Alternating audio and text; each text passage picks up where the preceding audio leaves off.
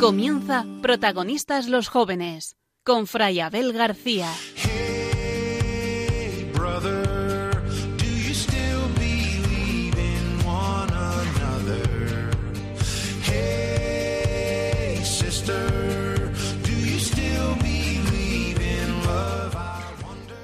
El mes pasado nos sacudía la muerte de Noah, una joven holandesa de 17 años, que no había conseguido superar un duro trauma de su infancia, y pidió a su familia y al Estado que le dejasen morir. El dolor y el sufrimiento que provocan ciertas experiencias en la vida pueden ser muy grandes, incluso en algún momento parecernos insoportables, pero la esperanza cristiana nos ofrece una certeza a la que es posible agarrarse incluso en las circunstancias más duras. Nuestra vida puede ser rescatada por el amor. Nuestra historia puede ser redimida por el amor. Nuestras heridas pueden ser sanadas por el amor. Por el amor con mayúsculas. La respuesta que proviene de la fe es que soy amado. Amado por el mismo Dios, pase lo que pase, vivamos lo que vivamos. Decía C.S. Lewis que cuando llega el sufrimiento, un poco de valor ayuda más que mucho razonamiento, un poco de compasión humana más que mucho valor, y el más mínimo rastro del amor de Dios más que ninguno de ellos. No nos dejemos engañar. Es posible empezar de nuevo porque existe un amor que te tiende su mano y te dice, agárrate a mí, sal fuera de tu tristeza, de tu dolor, de tu angustia, de tu desesperación y vive. No lo olvidemos. Jesús es nuestra esperanza. Su amor por nosotros es más fuerte que cualquier sufrimiento y por ello capaz de transformarlo todo, de renovarlo todo, de abrir ante nosotros un futuro increíble, incluso en las situaciones más adversas.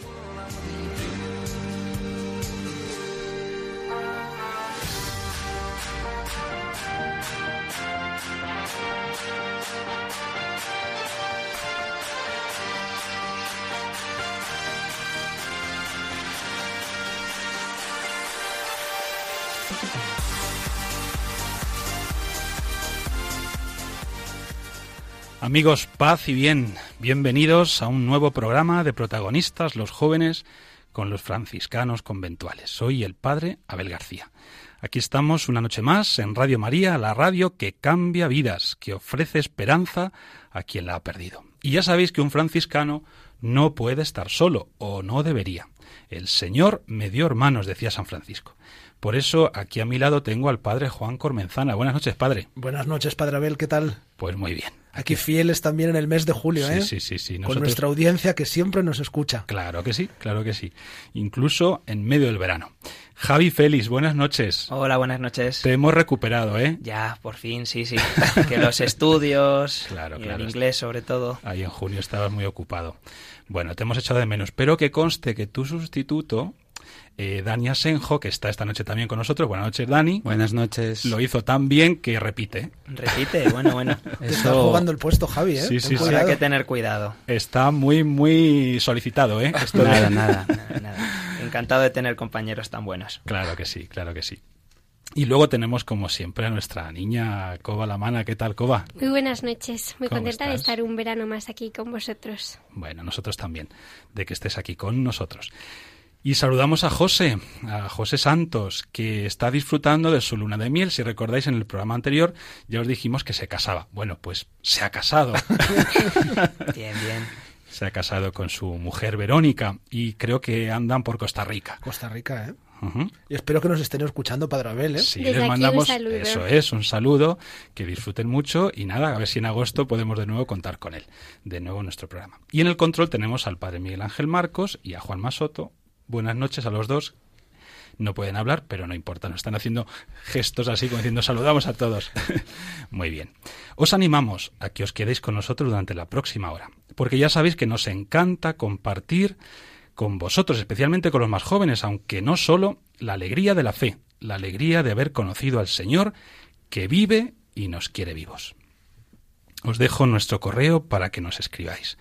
Protagonistas los jóvenes 5 con número arroba radiomaria.es. Repito, protagonistas los jóvenes 5 arroba radiomaria.es.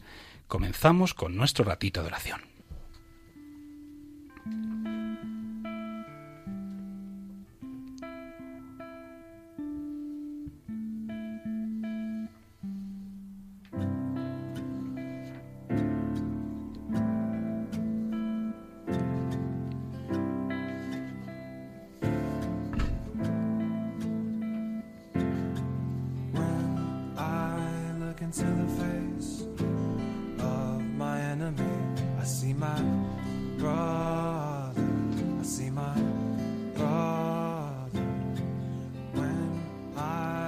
Oh Jesús, a quien los ángeles desean siempre contemplar, haz que mi corazón sin cesar tenga hambre de ti, se alimente de ti, y lo más profundo de mi alma sea regalado con la dulzura de tus delicias.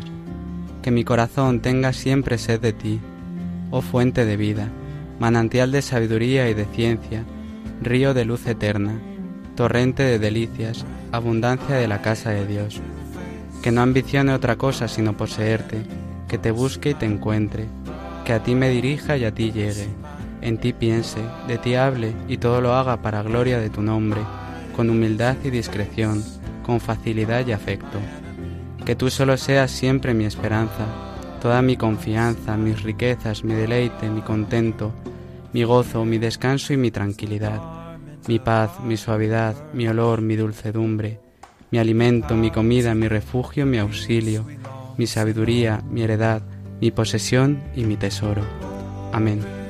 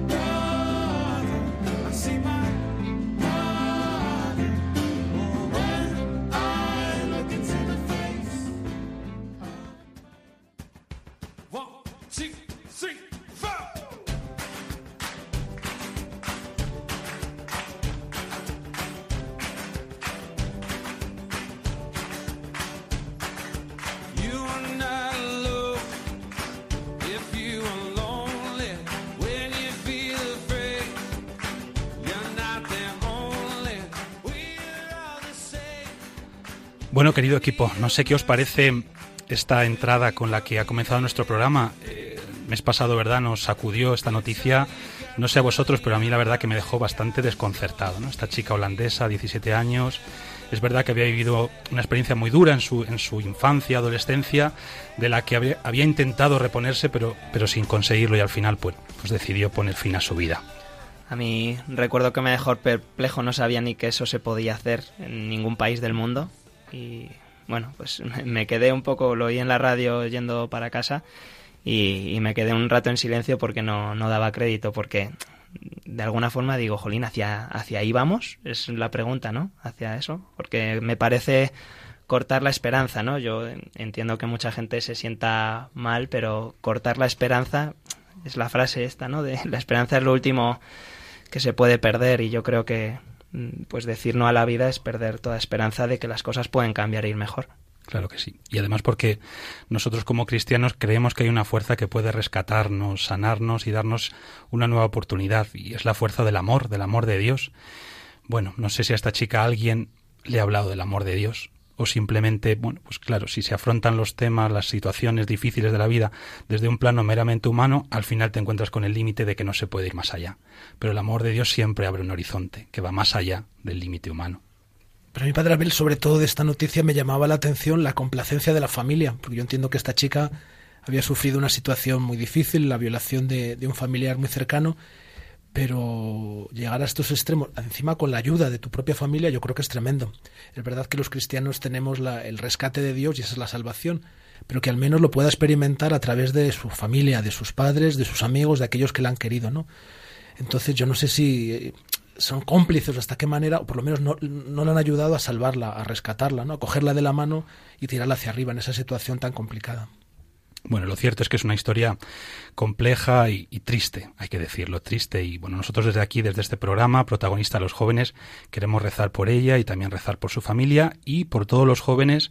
No sé si alguno esta noche nos estáis escuchando. Si en algún momento habéis pensado que vuestra vida no tenía sentido, no merecía la pena, o que había algo de lo que no podía reponeros, por favor, descartad ese pensamiento, pedid ayuda, eh, decidle a Dios, ayúdame, ayúdame, y a personas conocidas, cercanas, esa, esa nunca será la solución, acabar con la vida.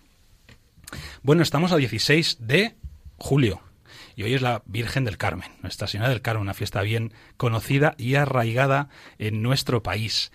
Pero claro, nosotros somos franciscanos, entonces dentro de muy poco, el 2 de agosto, celebraremos a Nuestra Señora de los Ángeles. No tenemos nada contra la Virgen del Carmen, ¿verdad? Pero la nuestra es la de los Ángeles.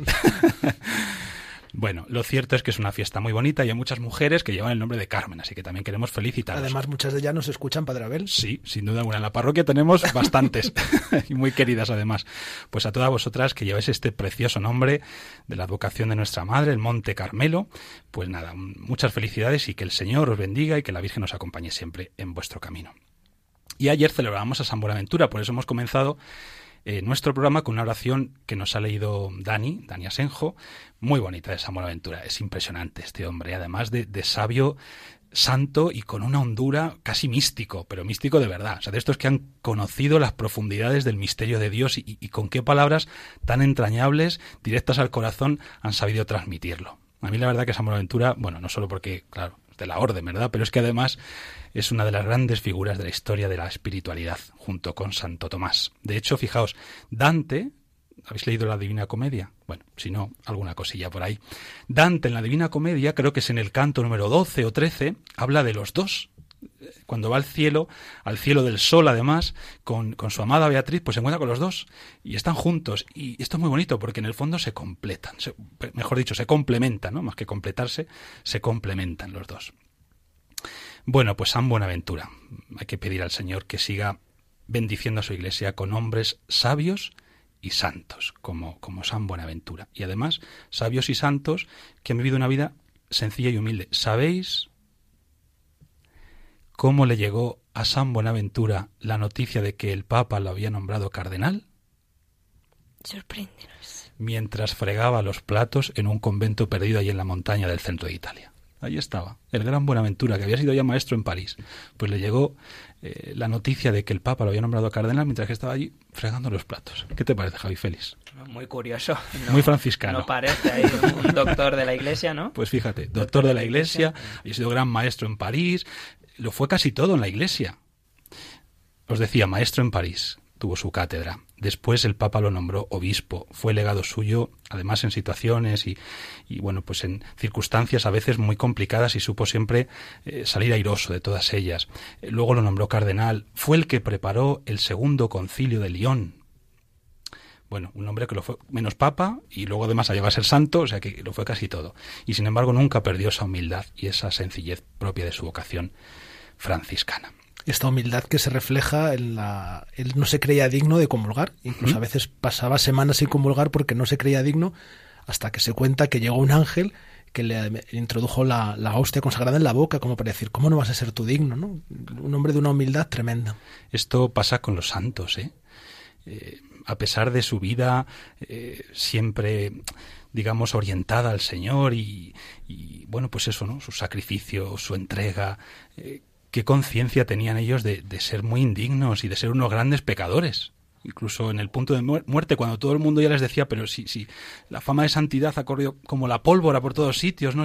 Y ellos, nada, nada, se sentían tremendamente pecadores, ¿no? Indignos. Bueno, pues como decíamos, que el Señor conceda a su iglesia muchos hombres, así como San Buenaventura también hoy, que los necesitamos.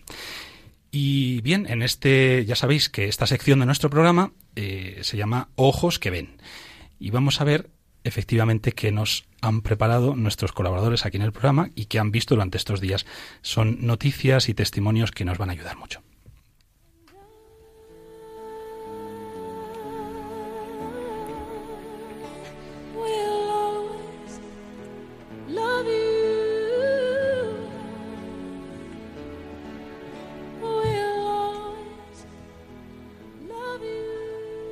A ver, Javi Feliz, cuéntanos, porque esta melodía es muy conocida. La conocemos todos. Dice que pues que siempre siempre te amaré. Siempre te amaré. Y bueno, pues os traigo una noticia que luego juzgaréis si es triste, porque tiene su parte de tristeza, pero creo que también tiene su parte de esperanza, de alegría, como hemos dicho antes en el programa. O sea que va de amor la cosa entonces. Esta historia nace en Varsovia, eh, en el pasado mes de mayo, en un hospital militar. Eh, y bueno, pues tuvo ahí lugar un hecho sorprendente, que un joven seminarista en, de en torno a los 30 años, ha sido ordenado diácono y sacerdote a la vez. ¿Qué tiene de sorprendente esto? Porque, bueno, pues que ha sido en un hospital y es porque él fue diagnosticado antes de, esta Pascua de este año eh, de un cáncer terminal. Eh, de hecho, pues se ven las fotos y todo que está en cama y que no, no tiene una buena movilidad, no se puede levantar de ella. Y bueno, pues gracias a un permiso que, que, se, le ha, que se le ha concedido por el Papa Francisco, se le ha pedido eh, que fuera ordenado a la vez diácono y sacerdote de la, de la Iglesia Católica. Y de esta forma pudo hacer realidad uno de sus grandes sueños, que ha sido celebrar la Santa Misa. La podía hacer solo en esa habitación, eh, alrededor de, pues, de sus familiares, de algunos otros, pues el, el cardenal y los obispos que, que fueron. Eh, pero bueno, pues ahí de forma clandestina un poco, pero ha podido celebrar.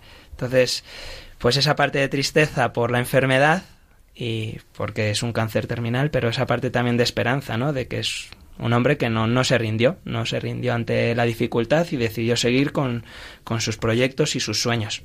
El amor es más fuerte que la muerte, dice el cantar de los cantares. El amor es más fuerte que la muerte. Yo creo que la ordenación de este, este chico, en el fondo, lo que nos, nos muestra es eh, cómo, bueno, pues en su caso, este deseo, esta llamada de ser sacerdote estaba movida por un amor al Señor sin límite, sin medida, ¿no? Y, y, poder unirse a Él totalmente, recibiendo la ordenación y siendo sacerdote ya eternamente. Porque claro, cuando uno es ordenado sacerdote, ¿verdad, Padre Juan? No lo es solamente para cumplir durante un tiempo limitado, pues eso, una serie de servicios. O, no, no. O sea, uno es ordenado sacerdote y se une a Cristo íntimamente para ya para siempre, ya para siempre. Claro, lo que importa no es tanto lo que hagas, no te ordenas el para qué, sino por quién. Eso pues es. para configurarme con Cristo eternamente, ¿no? Y por amor a Él. Y por amor a Él. De ahí la canción Siempre te amaré, toda la eternidad como sacerdote. Además, qué bonito, por amor a Él, pero también como respuesta al amor que tú antes has recibido de Él. De hecho, el prefacio de las ordenaciones sacerdotales es muy hermoso. Hay un momento en el que dice el texto que, que Jesús eh, te ha mirado con, con amor de amigo ¿no? y por eso te ha elegido te ha elegido, con amor de predilección, un amor de amigo. Bueno, una respuesta de amor a este amor que antes había recibido él. Y qué bonito, ¿no? Como el Señor no pone en el corazón de los hombres un deseo irrealizable, ¿no? Sino que al final, pues este sacerdote tenía el deseo, pues de cumplir su, la voluntad de Dios para él, ¿no? De, de ser sacerdote, de ordenarse, de tener una misa, ¿no? Y en esas dificultades o en esas circunstancias, pues también el, el Señor se lo regala, ¿no? Como, como pues este hombre puede estar en la voluntad de Dios, ¿no? Vivirlo y las fotos pues muestran, preguntaba Javier antes, alegría, tristeza, pues muestran su alegría, ¿no? Ver la cara de este sacerdote consagrando la Eucaristía, pues es una delicia que yo invito a todo el mundo que nos esté oyendo a buscar su nombre y ver las fotos. Dani, has dicho una cosa muy bonita que me gustaría remarcar, porque además esto lo entendió muy bien Santa Teresa de Lisieux. Ella decía que Dios no pone en nuestro corazón deseos irrealizables deseos irrealizables. El mes pasado, no hace dos meses, eh, teníamos aquí a Fray Daniel Lamana, el hermano de Cova, y hablaba de los deseos, que es muy importante estar atento al tema de los deseos, porque esos deseos que Dios ha puesto en tu corazón desde casi desde que estabas en el seno de tu madre, esos deseos, si son suyos, no son irrealizables. Y yo creo que en este caso efectivamente se cumple. ¿no? Era el deseo del corazón de este joven porque era el deseo que Dios le había puesto ahí. Y se cumplió, se cumplió, aunque haya sido en circunstancias tan extremas. A mí me ha llamado mucho la atención porque cuando te diagnostican un cáncer terminal, lo normal es dejar todos tus proyectos a un lado y centrarte pues o en recuperarte o en vivir mejor los, los últimos meses que te, que te queden. Y sin embargo él cumplió su sueño. A mí pues tenía yo ganas, venía al programa con ganas de preguntaros. Eh, ¿Realmente es un sueño esto de ser sacerdote? O sea, puede ser un sueño para, para algunos. ¿Lo habéis vivido así vosotros? Más que un sueño, yo vuelvo a lo de antes, un deseo que está en tu corazón y que además aparece cuando eres muy pequeño, en mi caso al menos. ya desde que era muy pequeño, claro, luego vas tomando conciencia, pero desde que eres muy niño, sin querer, ya empiezas a percibir que hay algo dentro de ti que hay algo dentro de ti. Luego es un poco como el Guadiana, pues aparece y desaparece, pues en función también, bueno, pues de los momentos vitales. Pero si está ahí y es de Dios, nunca desaparece del todo y, y sale y vuelve a brotar y con mucha fuerza. Y hay un momento determinado en tu vida en el que tienes que decir, mira, me rindo la evidencia. claro, esto está en mí desde hace mucho tiempo, aunque yo no lo supiera o no fuera consciente de ello. Luego el Señor, claro, te pone en las circunstancias en las que efectivamente, antes o después, eh, tienes que decir, pues sí, es que esto es así. Es un sueño que Dios ha puesto en tu corazón y al que tú respondes, claro. Pero fíjate, Javi, además me gustaría remarcar otra cosa.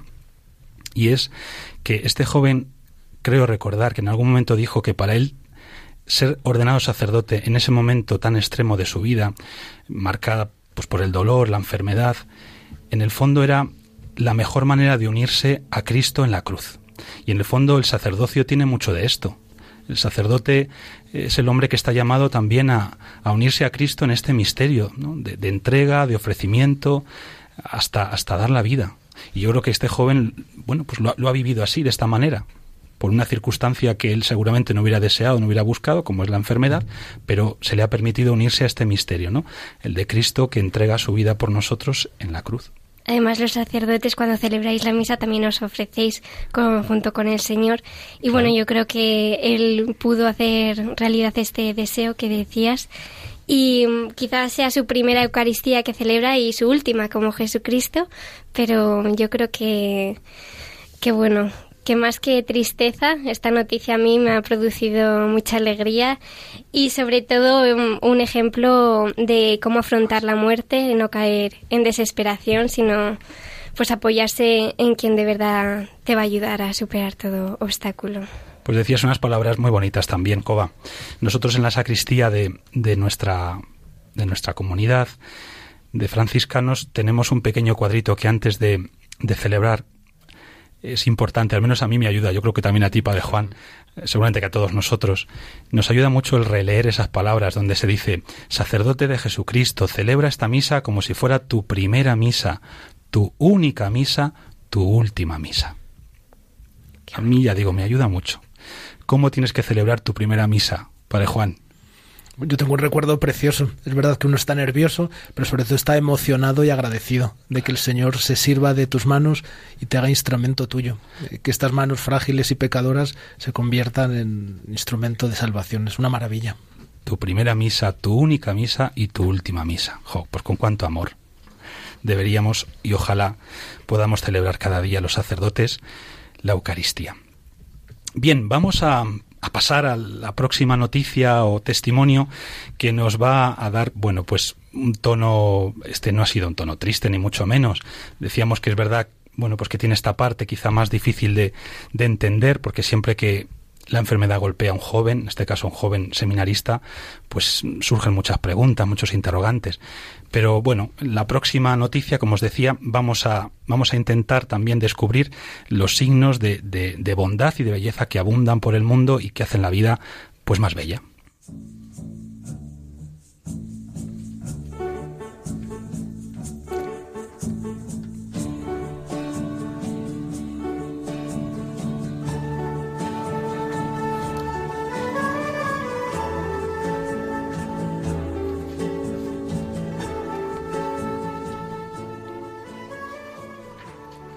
Cuéntanos, bueno, Coba.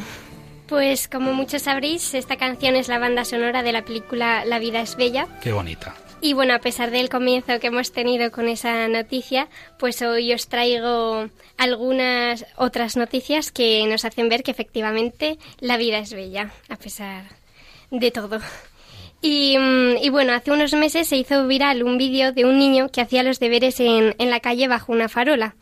Este vídeo fue tomado en la provincia, provincia de Trujillo, en Perú, y, y, bueno, hizo que un empresario árabe se conmoviera y decidiera comprometerse a reconstruir la vivienda de este niño, que bueno, estudiaba bajo la farola porque en su casa no, no tenía luz, no podían permitírselo. Y eh, también eh, se comprometió a ayudar a la madre con un negocio y mejorar su, su escuela. ¿Os acordáis del vídeo? Era impresionante el niño ahí en plena oscuridad, solamente iluminado con la farola, que hacía sus deberes con, con una atención y, Sí, bueno, además eh, fue un hecho totalmente desinteresado, ¿no? era un empresario árabe que fue hasta Perú para conocer al niño, ver dónde vivía, sus necesidades y, bueno, él provenía de una familia humilde y como que le tocó mucho y decidió pues ayudar no solo a este niño sino también a, los otros de, de la escuela. A mí me han llamado la atención dos aspectos. Uno, que habitualmente nos quejamos mucho de las redes sociales y de su impacto negativo, pero lo importante que han sido las redes sociales en que este niño pues ahora pues haya podido dar a conocer su historia y haya podido ser ayudado por otras personas del punto opuesto del planeta. Y luego a mí me llama mucho la atención que este niño hacía simplemente lo que, lo que debía, sus deberes, en un sitio un poco clandestino, sin que nadie se enterara, pero bueno, hacía lo que tenía que hacer. Y bueno, pues gracias a Dios, porque Dios yo creo que nada es invisible para Dios, ¿no? Dios sabe de nuestros esfuerzos, sabe de, de lo que nos cuestan las cosas, pues apareció esta persona que decidió ayudarle desde la otra punta del mundo. Así que bueno, me quedo también con esa frase, ¿no? De nada es invisible para, para Dios. Y yo otra cosa que me ha llamado mucho la atención es que luego el niño, después de que le dan este dinero, donde le van a poner una pensión para sus estudios, donde van a ayudar a su familia, lo primero que dice, que se ve en los vídeos, ¿no? De las noticias de allí de Perú, es que que bueno, que empiecen por el colegio, ¿no? Que él está en esa situación con otros igual de su clase y que no empiecen por él, sino que se vayan al resto, ¿no? O sea, como también pues el niño es capaz de ser agradecido, pero pasa a devolvérselo a sus compañeros o a esos que también ve como él en la misma situación. Qué bonito. Y a propósito de esto, también otra noticia, ¿verdad, Coba? Sí, De un niño, en este caso de nueve años, que tuvo un gesto de generosidad impresionante con, con, sus compañeros y, bueno, con otras personas que lo necesitaban. A ver, cuéntanos. Sí, bueno, Iñaki, un niño de, de nueve años que decidió donar pues el dinero que había recaudado de, de su comunión, de su primera comunión, unos mil euros o así, y mm, decidió dárselos a una asociación que lucha contra el cáncer juvenil. Fijaos qué os parece, algo así de un niño de nueve años. Pues yo doy gracias a Cuba por estas noticias que nos llenan de esperanza, ¿no? Porque a veces tenemos la sensación de que todo está perdido y que, y que no hay futuro, ¿no? Porque estamos demasiado centrados en las noticias negativas y hablamos poco de las buenas noticias. Y es verdad que nunca saldrán en los telediarios ni en los titulares, pero hay muchas más noticias, buenas noticias de las que parecen. Y son estas pequeñas noticias las que son capaces de cambiar el mundo. Bueno, pues cada uno de nosotros tiene la posibilidad de hacer algo así. Nunca podremos decir, no, no, es que claro, el mundo solamente lo cambian los poderosos, la gente que tiene, pues eso, ¿no? En sus manos eh, los destinos de, de, los pueblos, de las naciones. No es verdad. El mundo ya sabemos que lo cambiamos con la fuerza, decía San Maximiliano Colbe, con los pequeños milagros de amor. Así decía San Maximiliano Colbe, los pequeños milagros de amor que cada uno de nosotros puede hacer cada día. Pequeños milagros de amor.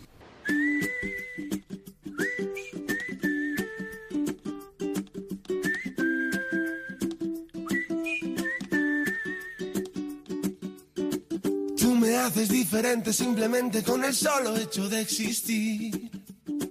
Cambiaría lo que fuera si hace falta solamente por verte feliz.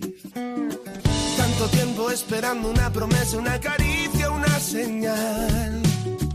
Formas parte de este sueño y yo contigo llegaría hasta el final. Te juro que nada puede ir mejor, solo si es contigo, porque esta vida me lo enseñó ya ves, te necesito contigo. Recorrería el mundo entero contigo. Me pasaría todo el tiempo mirando el firmamento y con tus dedos tapando el sol. Solo si es contigo,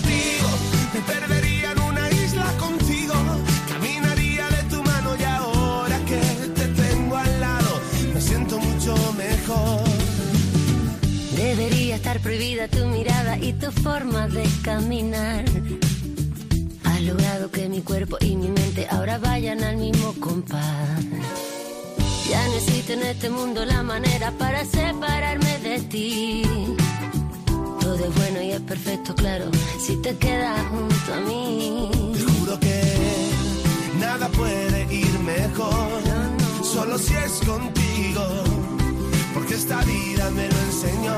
Ya ves, te necesito contigo, recorrería el mundo entero contigo, me pasaría todo el tiempo mirando el firmamento y con tus dedos tapando el sol, solo si es contigo, me perdería en una isla contigo. Ay, con estos calores, ¿quién no se perdería una isla? Yo, yo solo, ¿eh? No hace falta que venga nadie conmigo. Pero la caleta dice contigo para ya, ver. bueno, mira, pero a veces Un también... franciscano nunca no está puede- solo. Gracias, gracias, Padre Juan, por recordármelo. Mira que lo digo siempre al principio, pero... bueno, pues eso. Eh, la canción nos habla no solamente de perdernos en una isla, sino de cosas así como muy profundas, eh, el ser feliz, la manera de sufrir, eh, bueno, pues cómo el tiempo va pasando, eh, qué es lo que tengo que hacer. Y nuestro invitado de esta noche, que es muy jovencito, ya veréis, pues nos va a hablar de algo de esto, porque a él le apasiona poder reflexionar sobre el sentido de la vida, sobre estas grandes cuestiones. A ver, Padre Juan, cuéntanos. Pues sí, Fray Abel, esta noche nos acompaña Gabriel Rodríguez Rey, madrileño y como tú decías, jovencito, 19 años. Es el mediano de tres hermanos y estudiante de filosofía en la Universidad de Comilla. Aunque más que estudiante, habrá que decir apasionado de la filosofía, con lo cual lo de estar en una isla solitaria, comiéndose el coco, yo creo que le vendría muy bien. Y sobre todo de San Agustín, de quien es un enamorado. Le encanta la música, toca la guitarra y canta, y para los que queréis escucharle, tiene un canal de YouTube con un montón de canciones. Apasionado del cine, de las estrategias militares, y por si fuera poco, colabora en la parroquia Santa Catalina de Alejandría de Majadahonda. Y esta noche, Fray Abel, le hemos invitado a protagonistas los jóvenes para que nos explique qué hace un joven estudiando filosofía, con la que está cayendo, y sobre todo, si es posible ser filósofo y cristiano al mismo tiempo. Gabriel, buenas noches. Muy buenas noches. ¿Por dónde vas a empezar? Porque son preguntas consistentes. Bueno, pues la verdad es que ser cristiano y filósofo es algo que ha sido posible durante mucho tiempo en la historia y lo sigue siendo. Eh, lo que pasa es que la gente pues se ha quedado un poco en una imagen de la filosofía pues de, del siglo XIX sobre todo y de los filósofos de la sospecha, pero la verdad es que hay mucha filosofía actual eh, creyente. Eh, Gabriel, ¿por qué elegiste tú concretamente estudiar filosofía? Pues la verdad es que fue algo que me vino un poco dado. No fue, o sea, lo acabé decidiendo, pero un poco así deprisa, eh, porque me encontré un verano sin eh, nada que nada que hacer al año siguiente por circunstancias varias y pues al final eh, decidí entrar en filosofía y yo creo que es una de las mejores decisiones que he hecho en mi vida porque ¿Estás contento? Sí, sí, sí. Además es algo que siempre me había encantado.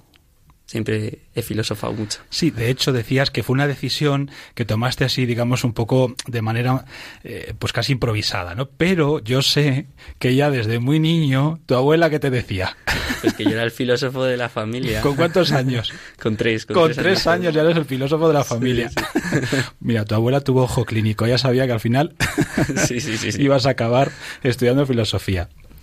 Yo me acuerdo, buenas Gabriel, Hola. Eh, me acuerdo cuando estudiaba filosofía en el instituto y eso, siempre la frase que decíamos es, jolín, qué rayadas mentales los de estos, los de estos hombres y, y mujeres, ¿no?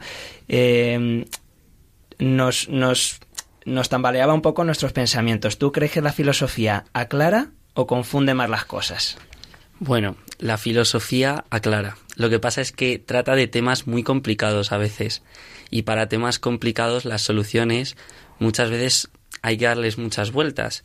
Y, y que, y sobre todo que cada filósofo pues usa su lenguaje, su manera de entender el mundo. De alguna manera todos tenemos un pensamiento filosófico también, nos enfrentamos a nuestra realidad dándole un sentido, ¿no?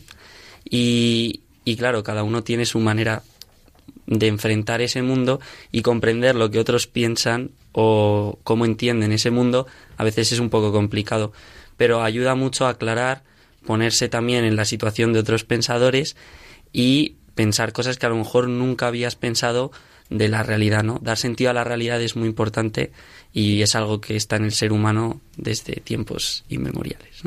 Y decías antes que quizá la visión que tenemos de filosofía, eh, sobre todo en, en esta, eh, digamos, un poco dialéctica con la religión, con la fe, como si fueran dos cosas incompatibles, pues pertenece a una etapa. Concretamente, en tu caso, ¿cuál es la etapa de la historia de la filosofía que más te apasiona?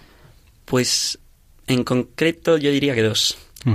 Eh, la filosofía medieval me gusta mucho, dado que soy cristiano, y además creo que a veces mucha, se aparta ¿no? en los programas de aprendizaje y de estudio, y es una pena porque muchos de los problemas que hoy se plantean muchos filósofos ya los han solucionado en la Edad Media, lo que pasa es que no se estudia tanto. ¿no?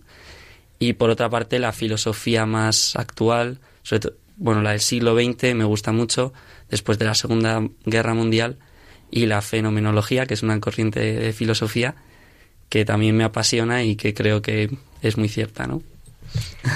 Eh, bueno, hola Gabriel. Yo antes ha dicho eh, Fray Juan que tu autor favorito era San Agustín y bueno, me gustaría saber por qué. San Agustín tiene un valor muy personal para mí.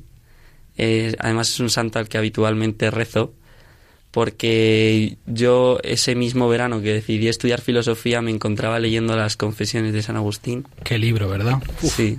Además fue un verano de pues bastantes dudas, de fe y demás, y entonces me sirvió mucho ponerme en el papel de San Agustín, ¿no? Sobre todo para no perder la esperanza. San Agustín además es un autor que es en esa misma duda en la que se encuentra eh, es capaz de ver la solución a todos los problemas, ¿no? Si duda es por algo, es porque existe esa verdad, ¿no? Y él la encuentra en lo que llama el maestro interior. Y pues a mí me ayudó también esa experiencia, ¿no?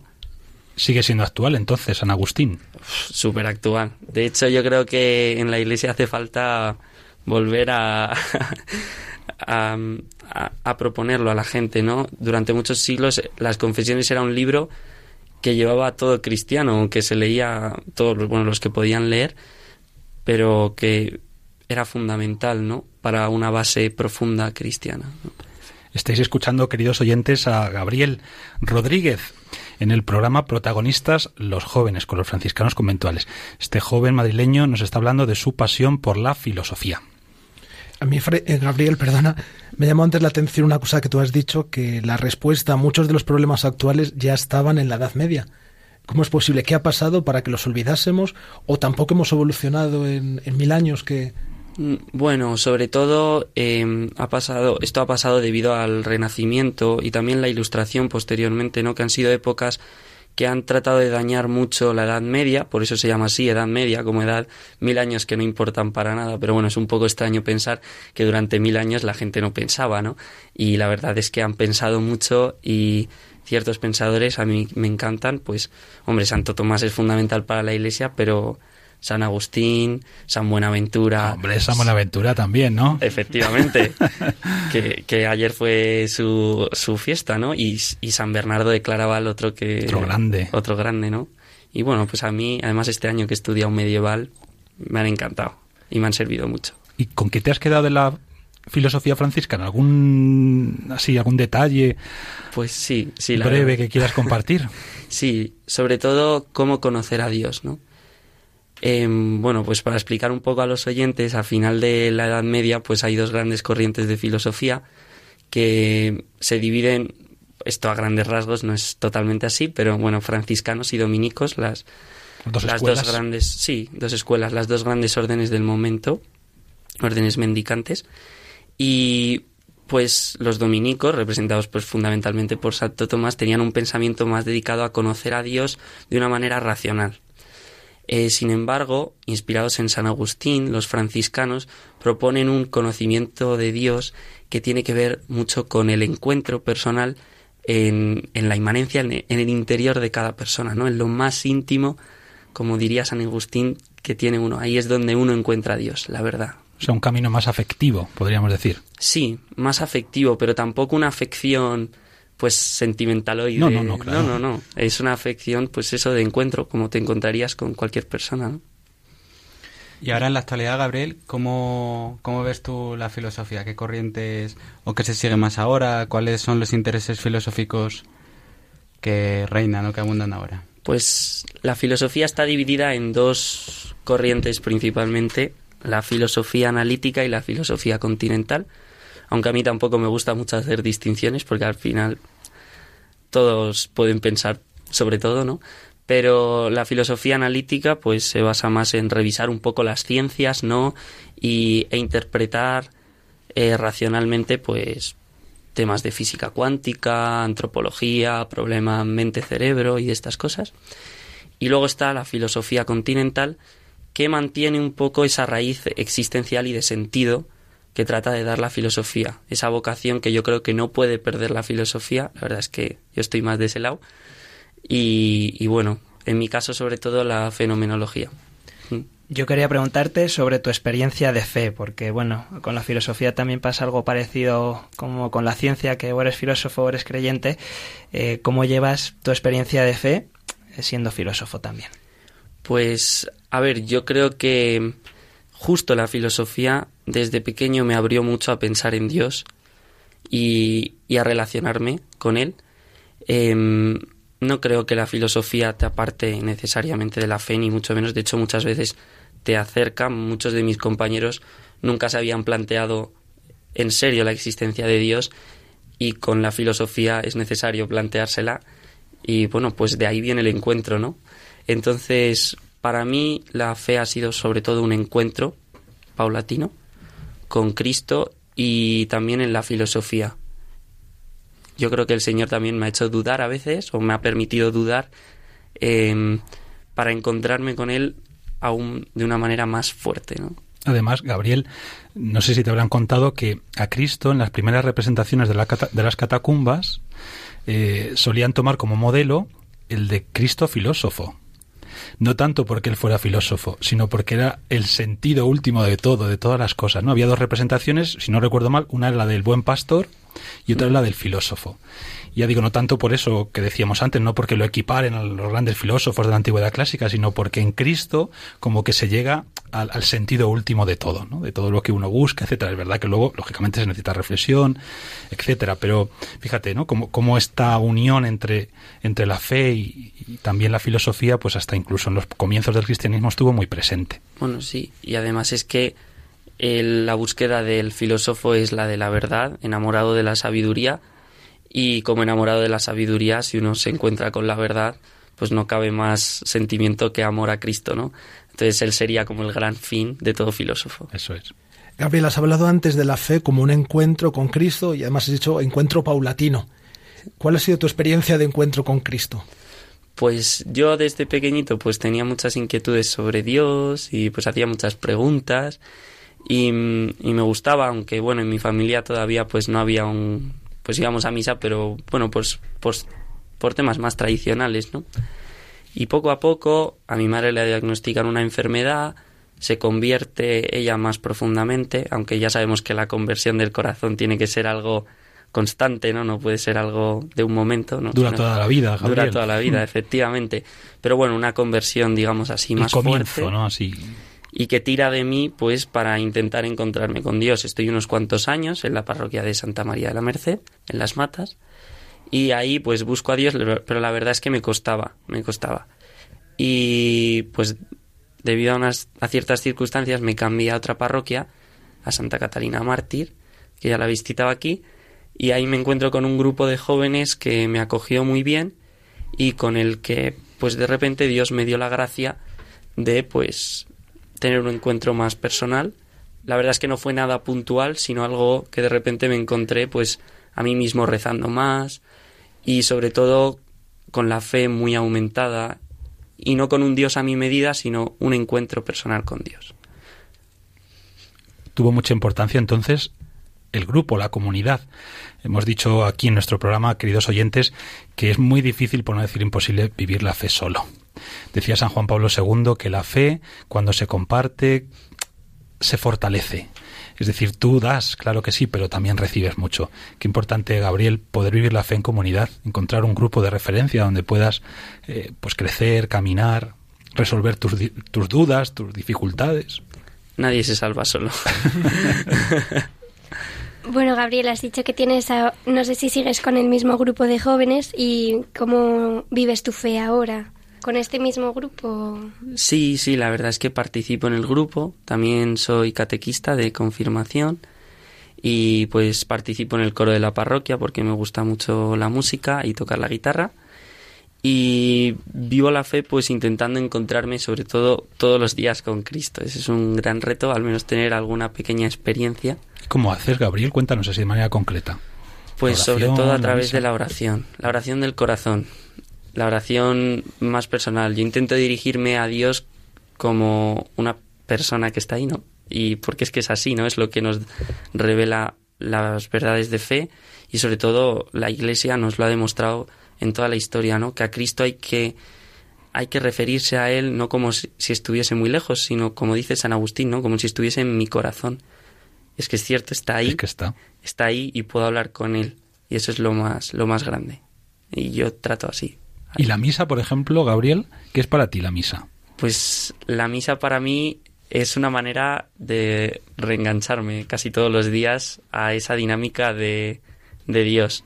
Porque muchas veces nos distraemos con cosas, ¿no? Y sobre todo me gusta mucho, ¿no? Pues eh, arrodillarme ante, ante la Eucaristía y poderle decir a Dios que yo no soy digno de que entre en mi casa, ¿no? Entrando también un poco pues con la humildad de la que nos habla San Agustín. So. No hay que arrodillarse y humillarse ante la verdad que habita en uno y por supuesto también ante la Eucaristía, ¿no? Tiene una frase San Agustín muy potente a este respecto. Decía él, hablando de la Eucaristía, esta carne, que es la carne de Cristo, antes de ser comida, ha de ser adorada. Primero tiene que haber un reconocimiento, lo que decías tú, humilde, de que quién soy yo, Señor, para acercarme a ti y alimentarme de tu misma vida. Primero hay que adorar. Qué sabia la Iglesia, que nos invita siempre a adorar esa presencia del Señor antes de acercarnos siempre con la humildad eh, con la que nos invita a hacerlo, ¿no? Señor, no soy digno de que entres en mi casa, pero te necesito. Una palabra tuya bastará para salvarme. Gabriel, el último programa, en el mes de junio, muchos jóvenes preguntaron a don Carlos Escribano qué hacer con las dudas. Porque muchas veces tenemos una visión negativa de la duda, ¿no? Como fe es claridad y tener duda es lo más contrario a la fe, ¿no? A lo largo de esta entrevista varias veces has hablado de las dudas, de tus búsquedas, de tus preguntas. ¿Qué le dirías a estos jóvenes que están en dudas, en búsquedas, que desconfían casi de todo? Pues sobre todo que como os ha dicho antes también en el programa, lo último que se puede perder es la esperanza, porque la esperanza es lo que da sentido a nuestras vidas. Al final, a través de ella nos encontramos con Cristo. Las dudas vienen y Dios las permite, por lo tanto son experiencias eh, en la vida de cada uno, si nos han llegado, pues necesarias y que nos ayudan a profundizar más en la fe. Sobre todo no hay que rendirse, ante la duda no hay que rendirse, pero tampoco enfrentarla solo. En la iglesia tenemos la suerte de que tenemos mucha gente muy sabia que nos puede ayudar y sobre todo seguir, nunca dejar la oración y seguir con Cristo, que Él es el que nos ayuda, Él es, él es la verdad. Entonces, no enfrentarse solo, que sería una manera soberbia de enfrentarse a la duda, ¿no? Pero además es que, como San Agustín nos hace ver, si existe la duda, no cabe duda sobre nada, por lo tanto, la verdad existe, porque podemos dudar de ella. Y esa es la certeza que tenemos que tener, ¿no? Ante la duda. Pues Gabriel, ojalá Ojalá sí, no, es, es difícil, ¿eh? podamos, claro que sí, ojalá podamos afrontar así las dudas y especialmente los jóvenes. Este programa, protagonista de los jóvenes, pretende ofrecer, no solamente a los jóvenes, por supuesto, pero especialmente a ellos, pues eso, indicaciones, orientaciones, un poco de lu- de luz para, bueno, pues para ir afrontando todas las situaciones que se nos presentan en la vida, también nuestra vida de fe, y la duda, pues pertenece a ella. Es decir, es inevitable que antes o después podamos dudar. Gabriel, y a nivel así, digamos, siempre de tu experiencia de fe, eh, ¿qué lugar ha ocupado y ocupa la Virgen María? Porque estamos en Radio María. La Virgen María, pues fíjate, yo siempre he rezado a la Virgen y, y nunca había prestado demasiada atención a ese hecho, pero últimamente sobre todo me doy cuenta de lo mucho que me ha acompañado siempre. El otro día iba conduciendo, porque hace poco me saqué el carnet de conducir, y eh, e iba ¿no? por la carretera y yo decía, pero si es que no me, no me mato porque la Virgen está aquí, ¿no? Bueno, bueno, bueno, Gabriel, no va a querer subir contigo nadie al coche. bueno, es que yo soy un poco exagerado, ¿no? Sí, bueno. Pero bueno, yo creo que sí. O No, sea, el filósofo tiene que ser prudente. no, la providencia de Dios muchas veces actúa por manos de la Virgen, yo creo. Y en mi vida también. Y bueno, en mi familia tiene mucha presencia. Eso te iba a decir, Gabriel. ¿Y a nivel familiar hay algún momento así importante donde tu familia, eh, bueno, pues viviréis ese momento de encuentro especial con la Virgen María? Sobre todo el rosario. Solemos rezar el rosario en familia. ¿Lo rezáis juntos? O lo intentamos. Además sabemos que tiene indulgencia plenaria y eso siempre viene bien. pero, pero sí que es verdad que, que la Virgen nos ha ayudado muchísimo, sobre todo en, en la conversión de mi padre, eh, que fue el último. de los, somos cinco, el último de los cinco, fue el último en caer. Y la, y la Virgen tuvo mucho que ver. Sí, sí, porque... Le dio un empujón, le, creo, dio un ¿no? empujón, le, le dio un empujón hasta un confesionario. Bueno, Pero bueno, bueno. Esa, es, esa es su historia. Esa es su historia. Bueno, algún día tendremos que, aunque sea protagonista de los jóvenes, ¿cómo se llama tu padre? Alejandro. Alejandro. Pues nada, tendremos que invitar a Alejandro algún día también. Alejandro Simón. Simón. Simón. es importante eso también. Sí, O sea que la Virgen ha estado muy presente muy, muy presente. y lo sigue estando. Lo está. Pues cómo no va a estar presente la Virgen María, nuestra Madre, que nos lleva siempre a Cristo. Queridos oyentes, hemos escuchado el testimonio, entrevista de Gabriel Rodríguez Rey, joven de 19 años de aquí de Madrid, que es apasionado de filosofía, pero sobre todo es un buscador de la verdad y no solo. Más que ser un buscador de la verdad, hoy hemos descubierto que sobre todo la verdad le ha buscado a él. La verdad la ha buscado a él y ha puesto en su corazón el deseo pues de profundizar más y más y ojalá también de luego ofrecer a todos pues la posibilidad de, de encontrar mucha luz ¿no? a través de su reflexión, eh, de su profundización, ¿no? a través del camino de la filosofía.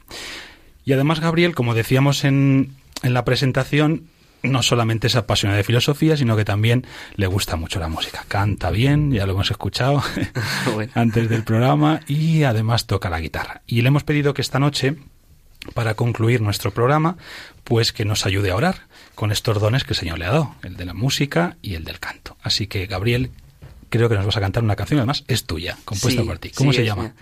Bueno, la verdad es que lo de poner nombres... No se te da muy bien. No se me da mu- muy bien, no, pero bueno, pues trata sobre todo de, en esas dudas, eh, es una canción que viene de la duda, eh, sobre todo la necesidad de gente que nos diga que, que Dios nos ha amado y que nos ama y que nos recuerde todas esas veces que nos hemos sentido amados por Dios. Pues nada, vamos a escuchar y a orar.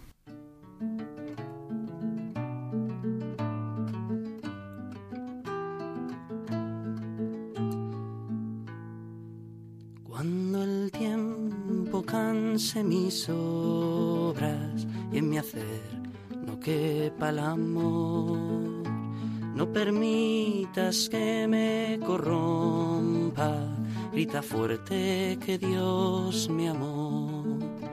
El amor es paciente, es amable, ese es mi Dios, el amor no se irrita y es muy galante, en ti me dio una ilusión.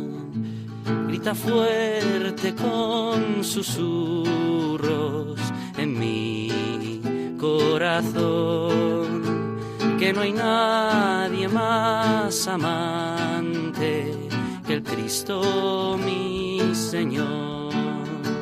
Pasará todo en la vida, la muerte llegará, pero en la y la mía el amor no acabará, el sufrir no cesará y mi amor te acogerá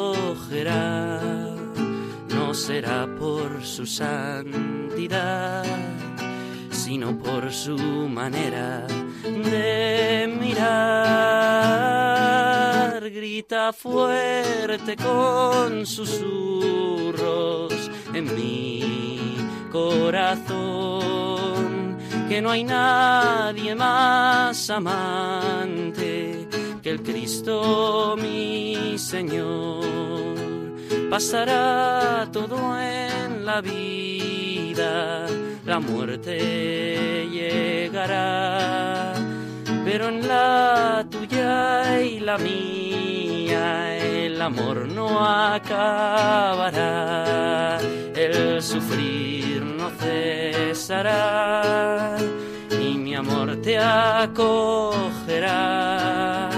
no será por su santidad, sino por su manera de mirar. Grita fuerte con susurros en mi corazón, que no hay nadie más amante que el Cristo mi Señor. Pasará todo en la vida, la muerte llegará, pero en la tuya y la mía, el amor no acabará.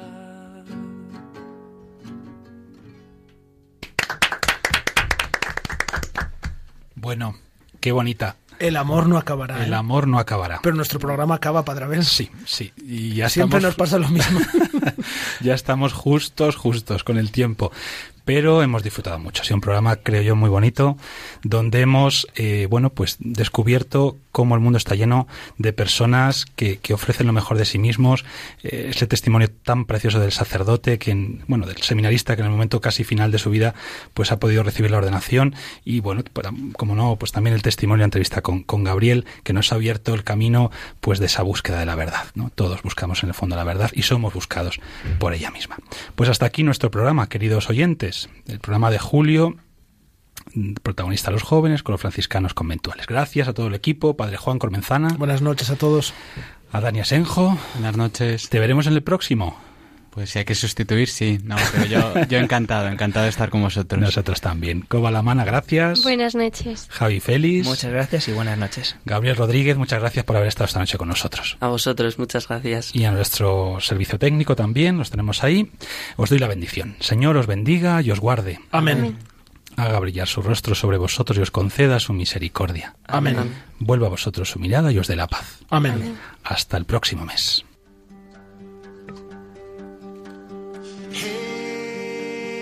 Brother, there's an endless road to rediscover.